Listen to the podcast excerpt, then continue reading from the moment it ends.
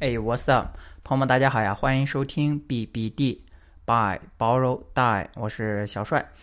咱们这个节目并没有大爱哈，主打的是一个随心更。有的时候想到一些东西的时候，想跟大家分享的时候，就会把话筒拿起来录一下。对，然后今天还是想聊房产投资，想聊什么呢？最近看了橘子姐的一个视频，橘子说房产，然后有很多感慨。刚好特别特别巧，第二天同事。也问了我一个类似的问题，然后我就想这里分享给大家。想说什么呢？就是跟股市投资一样，房产投资它也有很多种方式，但是并不适合每一个人。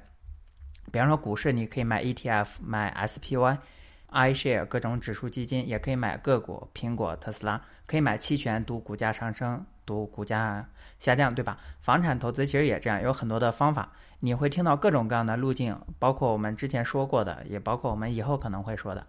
但是如果你是一个聪明和善于观察自己的人，通常会发现最后选择的是适合自己的路径，因为每个人或者每个家庭的情况都很不一样。今天说的就是一句大白话：每个人每个家庭的情况都不一样。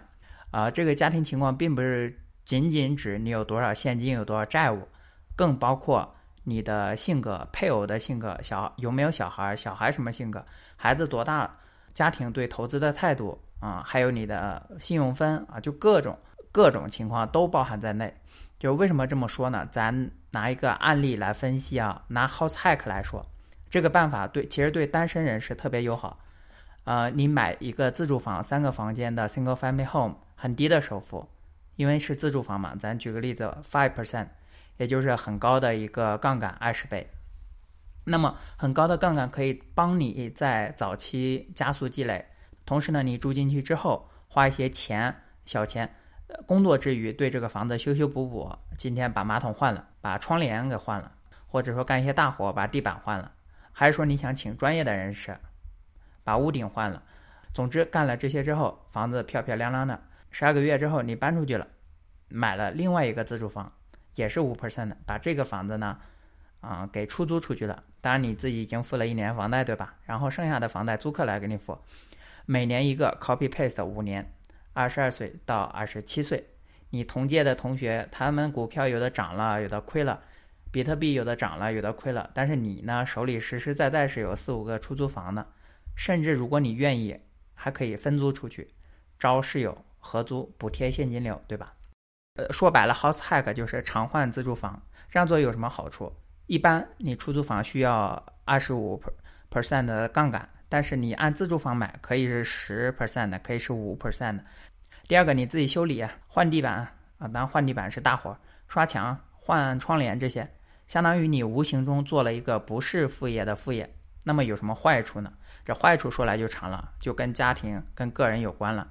首先，大多数人是不愿意每年搬家或者每两年搬家的。现在给大家想一下，三秒钟，你要搬，现在要搬家，你有哪些东西要搬走？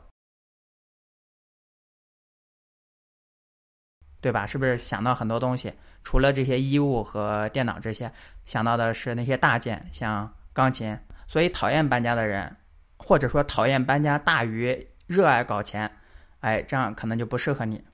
第二个就是，如果你喜欢，但是你配偶不喜欢，那也不行啊。毕竟投资是为了家庭幸福，而不是反过来。或者你有孩子，你每年搬家，他刚刚花了一年时间和隔壁小朋友处成了闺蜜，结果一搬家又一年见不着几回了。你说是不是影响他的童年幸福？或者你整天每天在家里叮叮当当，对吧？不太能忍受，甚至还有味儿啊。配偶、小孩他不能忍受。你光能忍受，这也不适合，这种办法也不适合你。所以咱为啥说单身年轻人对生活品质要求没有那么高，并且敢于承担风险的人？你可以说我知道这个方法，但是这个方法真的未必适合你。或者你可以，咱现在来开个脑洞，可以做一个变种，就是我实际中是认识这样的人的。你可以变得不要那么激进。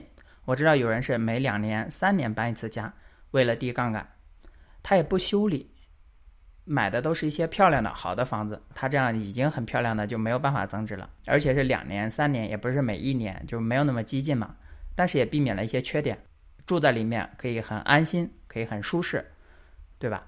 也避免了一些缺点，所以我觉得也挺好。而且住满两年有啥好处？其实还有额外的好处，就是在美国，如果五年内你有两年住在里面，夫妻有五十万，个人有二十五万的增值免税额。所以我觉得这样温和一些，其实也更适合家庭。那么举一反三，说我不想更温和，我想更激进，那怎么办？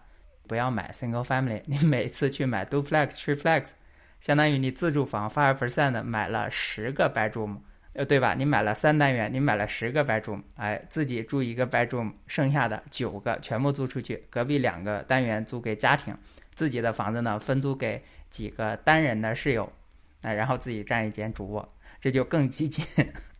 呃，言归正传，就是说回到刚刚说的，你的性格、家庭的情况，不仅仅是资金的情况。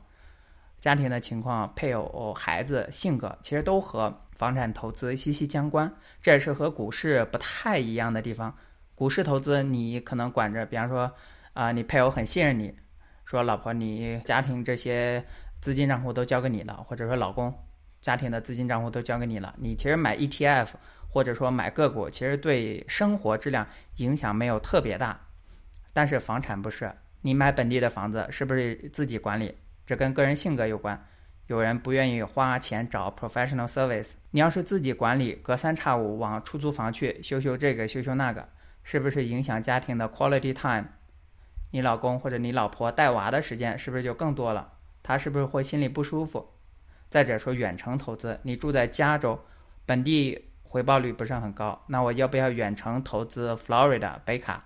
这也跟个人有关，有些人他看不见房子，心里不舒服，他很谨慎、很焦虑；有些人心大，他就容易相信别人，觉得只要账上进得来房租就行，剩下的交给本地 PM 我不管。所以就是房产投资的办法有千千万，呃，适合个其中适合个人的也有很多，但是方法的选择是跟你自己的情况、家庭的情况。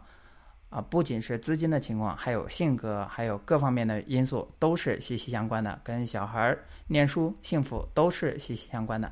以上就是最近的一个感受哈，欢迎大家订阅，喜欢的话欢迎大家订阅这个 Podcast BBD Buy Borrow Die 专注搞钱的播客。如果觉得有帮助的话，也欢迎分享给你的朋友，帮小帅做大做强。以上内容都是自己胡咧咧。没有任何投资建议，您自己得为自己和家庭财务负责。拜拜。